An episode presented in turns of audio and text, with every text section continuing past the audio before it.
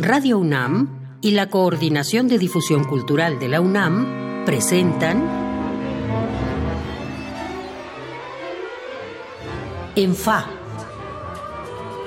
Nuestros compositores en síntesis.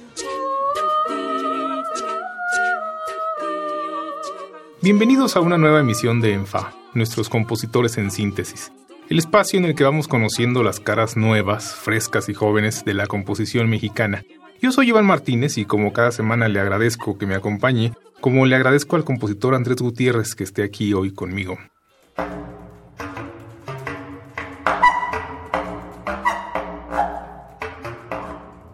Andrés Gutiérrez comenzó sus estudios musicales en la Universidad de Guanajuato y los continuó en Austria, donde concluyó la maestría en la Universidad de la Música de Graz. Ha sido ganador de diversos concursos. Ha participado en programas como Prácticas de Vuelo y Becario del FONCA. Actualmente es candidato a doctor por la Universidad de California, San Diego. Andrés, bienvenido. Hablemos un poco de dónde vienes para intentar descifrar tu personalidad musical. Guanajuato, Graz y San Diego. ¿Son tan lejanas como uno se las imagina? ¿O cómo hiciste ese cruce? Eh, sí, eh, bueno, eh, sí son lejanas, pero hay puentes de cierta forma. Guanajuato en sí, bueno, es una ciudad muy pequeña, pero para hay mucha. no, pero Graz no es la gran urbe tampoco. Graz no es la gran urbe, pero hay exposición a cultura, ¿no? Bueno, Guanajuato como ciudad pequeña, eh, si vive ahí, pues está, hay foros como el Festival Cervantino, hay varios otros como festivales que están surgiendo en donde hay contacto, hay una orquesta, o sea, como tiene una vida cultural muy saludable para el tamaño de la ciudad que es. Después, efectivamente, hubo un, una translocación a transatlántica y eso se dio primero no en Graz, sino en Eisenstadt, que es una ciudad pegada a Viena con un conservatorio pequeño y ahí fue gracias a una, un intercambio que hubo entre el conservatorio y la escuela de música de Guanajuato. Yo entré en contacto con profesores de composición allá a través de un guitarrista venezolano, Gabriel Guillén, que estaba en México, y así se dio como el, el puente. Terminé en, en Eisenstadt, una formación de compositor, de conservatorio, y continué la maestría en Graz. Y Graz es una ciudad pequeña, pero es una universidad particular porque ahí estaba Beth Furrer, el ensamble Klangforum, que es también como el aparato, el ensamble estatal austriaco, también daba clases ahí. Entonces había mucha exposición a compositores eh, contemporáneos actuales, de Centro Europa básicamente y que fue como una muy buena exposición a todo ese repertorio y, y también en un entorno en donde la vida musical es, es este, un lujo, ¿no? O sea, hay mucha música, hay muchos compositores y es accesible, entonces también uno está como en contacto con estas cosas. Después acabó ahí un poco la gasolina y tenía, tocaba ver que seguía eh, yo también en vías como de ver cómo regresar a México, pues apliqué al programa del doctorado en San Diego y fui seleccionado, entonces eh, tengo ya desde hace cuatro años que estoy allá. Y es interesante porque San Diego tiene la Universidad desde UCSD tiene un perfil muy interesante en cuestión de la música contemporánea como entorno experimental de Estados Unidos. Andrés, esto es en términos muy generales lo que me cuentas y, uno se imagina cómo es la vida en estas ciudades, pues son además ciudades de las que uno habla, uno escucha mucho, pero musicalmente, ¿qué significa haber estado en esas tres? ¿Cómo, cómo, cómo conformaron tu voz? Yo creo que Guanajuato y personas que estaban ahí haciendo cosas hacían una... Es un lugar como muy abierto también a la experimentación, más allá de grandes aparatos orquestales, pues hay arte sonoro, hay experimentación libre y hay que fue como una especie de primer contacto con todo lo que en una ciudad pequeña, o sea, que no es la Ciudad de México, eh, hay, ¿no? Como al menos como probaditas y bueno, más allá afuera existen estas cosas en más, en mayor cantidad. En Austria fue interesante porque sí fue, al principio fue una educación musical muy tradicional en el sentido de, la tradición de Europa Central. O sea, básicamente la tradición germana y lo mismo como, como se cursa aquí composición, imitación de estilo al principio, ¿no? Y, aparte uno va desarrollando su propia voz. Y ya en la maestría tuve la suerte de estudiar con Pierluigi Bulone, que, fue un, que es un compositor que tiene una, un mundo sonoro muy que te invita a participar y eso fue realmente como una, una apertura a experimentar con los instrumentos, a entender el sonido como una materia que se trabaja como algo plástico. Cuando llegas a Graz, ¿sentiste que regresabas a lo que tú querías, que era la experimentación, o fue como que se abrió otra vez un mundo? Sí, yo creo que se abrió otra vez un mundo, porque sí, lo que había hecho en México antes de irme a, antes de estar en Graz, como que llegó una pausa porque no estaba en contacto con eso. Era, era una ciudad muy pequeña. Vamos a escuchar algo de tu música, Andrés. Es I.O. para ensamble mixto y la toca el ensamble Schalfeld de Graz.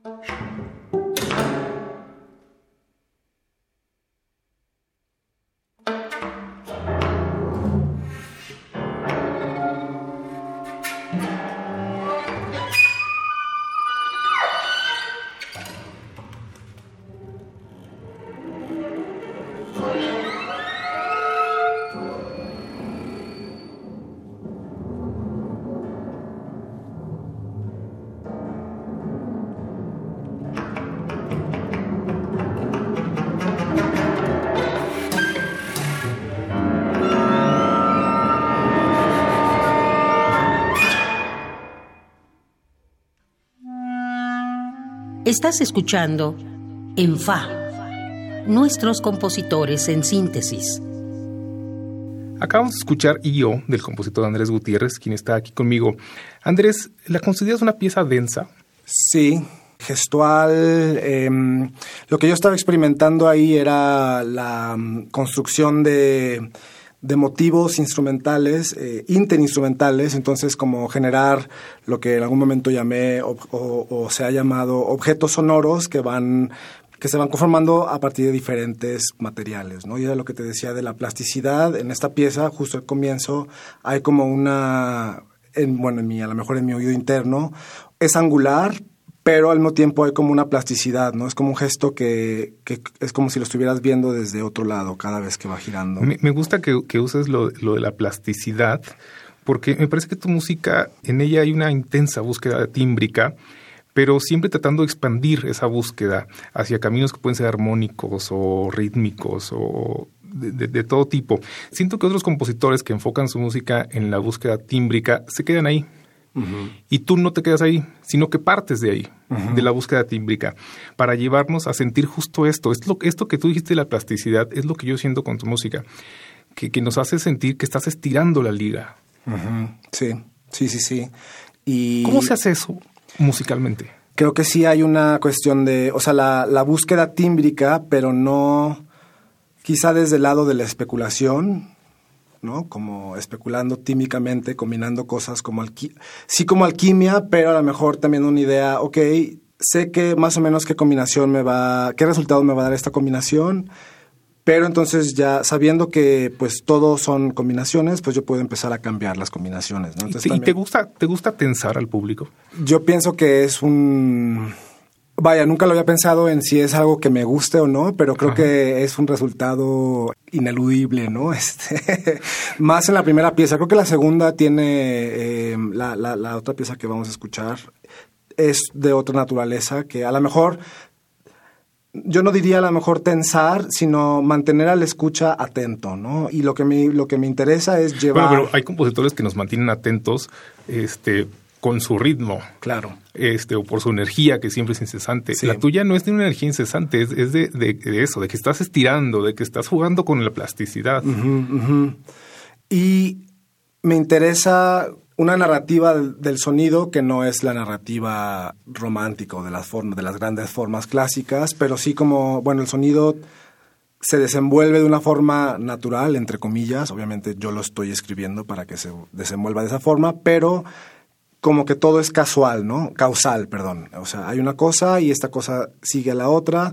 Mi punto es que, que se entienda esa causalidad, ¿no? O que se entienda que un gesto rápido, bueno, va mutando y luego se van, se van haciendo, eh, los sonidos se van haciendo cada vez más, se van emancipando o se van, se va eh, enfocando solo en una textura y luego se combinan todas las texturas. Entonces, como...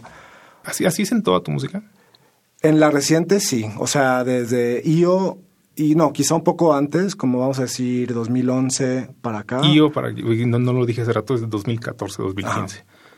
Y sí, o sea, y otra vez fue como este contacto con, con personalidades como Pierluigi Bilone, Beat Furrer, Clemens Gardenstetter y otros que tenían ya esa como sensibilidad con el sonido, ¿no? O sea, bueno, o yo fantaseé con esa idea y también como hago música electrónica, donde también es, es un trabajo plástico, ¿no? De, de, de pues creo que también veo mucha influencia de, de, mi entender el sonido gracias a mi experiencia con la tecnología, que trato de, de extrapolar eso a, a la música instrumental o en colaboración con electrónica. Vamos a escuchar la segunda pieza, es un fragmento de Schnur para trío de cuerdas y electrónica en tiempo real. Es una pieza más reciente, es de este año y también la toca el ensamble Schalfeld de Graz.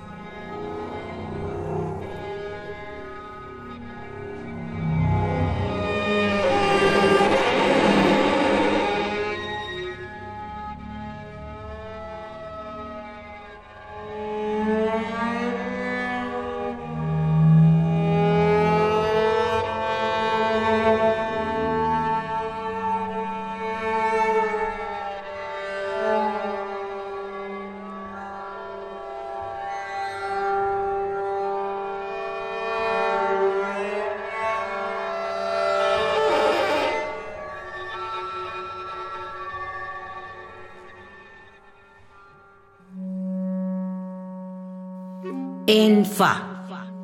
Nuestros compositores en síntesis.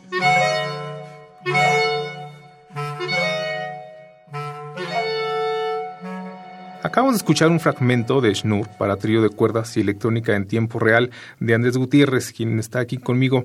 Andrés, empezaste a hablar antes de que la escucháramos de electrónica.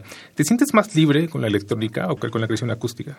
Tuve mucho tiempo en donde la veía como una mm, actividad creativa esquizoide, ¿no? O sea, en un momento, mucho tiempo me tardé en combinar ambas En la electrónica todavía hoy me tomo libertades que aún no sé cómo meter en música, en la música instrumental, por la cuestión de cómo lo escribo, ¿no? Cómo, cómo llego a esta textura que, que me es muy sencillo llegar desde este otro lado en, en prácticas electroacústicas.